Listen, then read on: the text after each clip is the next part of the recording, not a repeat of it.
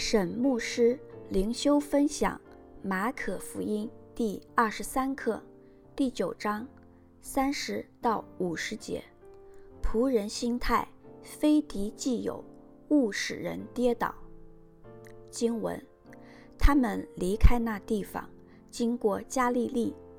耶稣不愿意人知道，于是教训门徒说：“人子将要被交在人手里。”他们要杀害他，被杀以后过三天，他要复活。门徒却不明白这话，又不敢问他。他们来到加百农，耶稣在屋里问门徒说：“你们在路上议论的是什么？”门徒不作声，因为他们在路上彼此争论谁为大。耶稣坐下。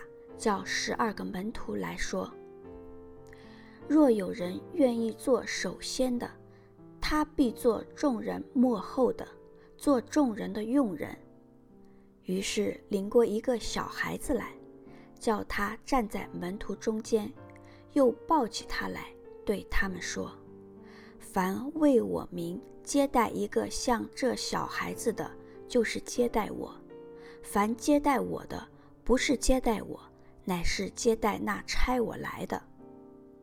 约翰对耶稣说：“夫子，我们看见一个人奉你的名赶鬼，我们就禁止他，因为他不跟从我们。”耶稣说：“不要禁止他，因为没有人奉我名行异能，反倒轻易毁谤我。不抵挡我们的，就是帮助我们的。”凡因你们是属基督，给你们一杯水喝的，我实在告诉你们，他不能不得赏赐。凡使这信我的一个小子跌倒的，倒不如把大磨石拴在这人的颈项上，扔在海里。倘若你一只手叫你跌倒，就把它砍下来，你缺了肢体，进入永生。强如有两只手落到地狱，入那不灭的火里去。倘若你一只脚叫你跌倒，就把它砍下来。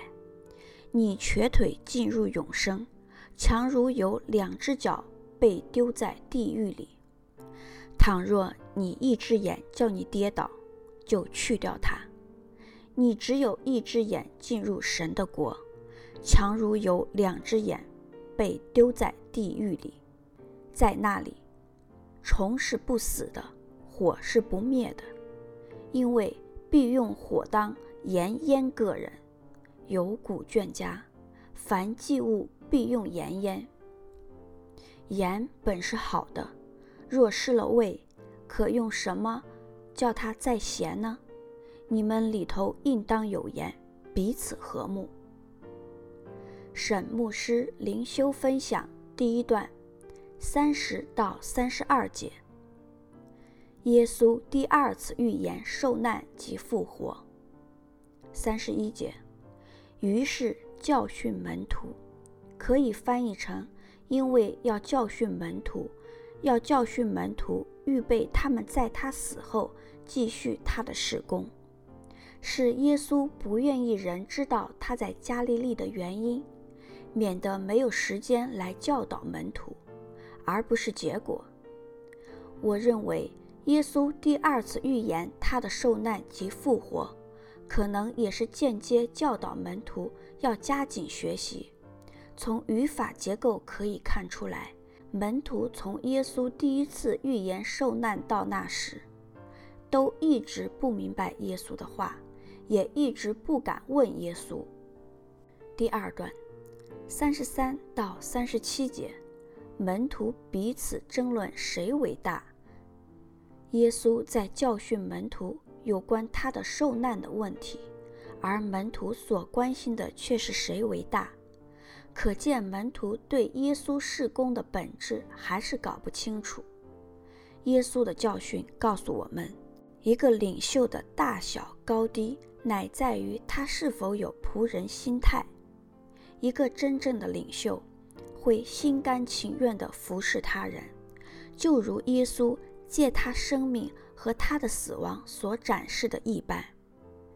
仆人领袖并非只是一个口号，而是尽一己之力照顾他人的需要，而不求报答，不求他人的尊敬或注意。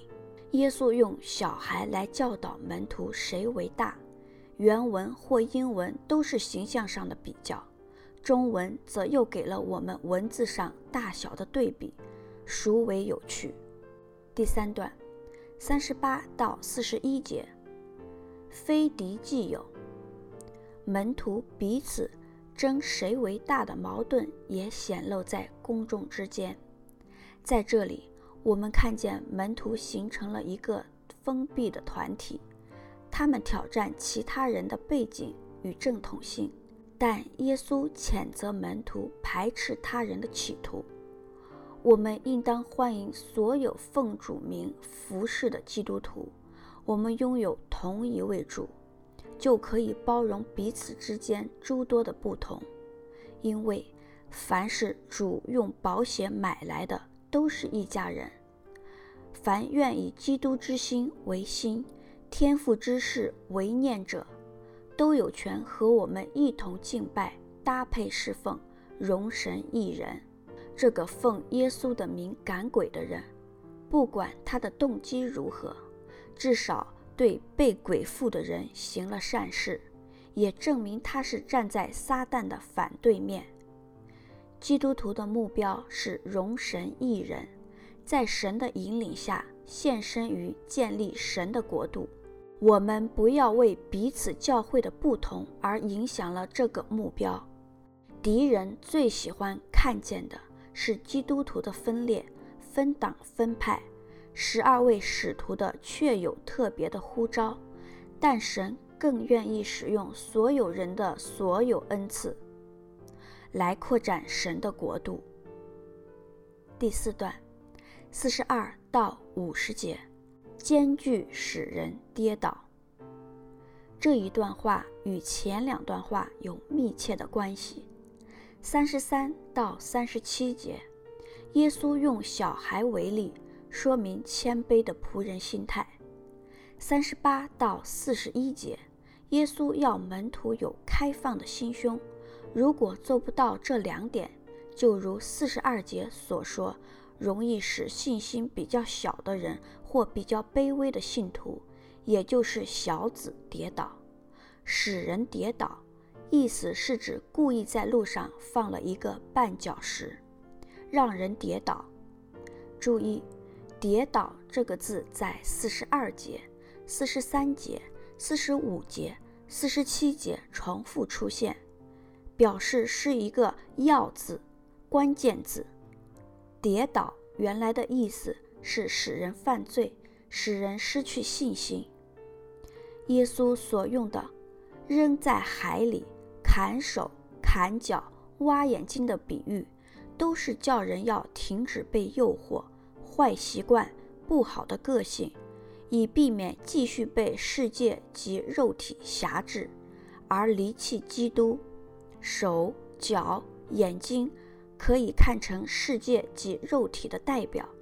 失去世俗的东西，总比被丢在地狱里要好。沈有方牧师写作，石木恩弟兄选曲，周小姐妹录音。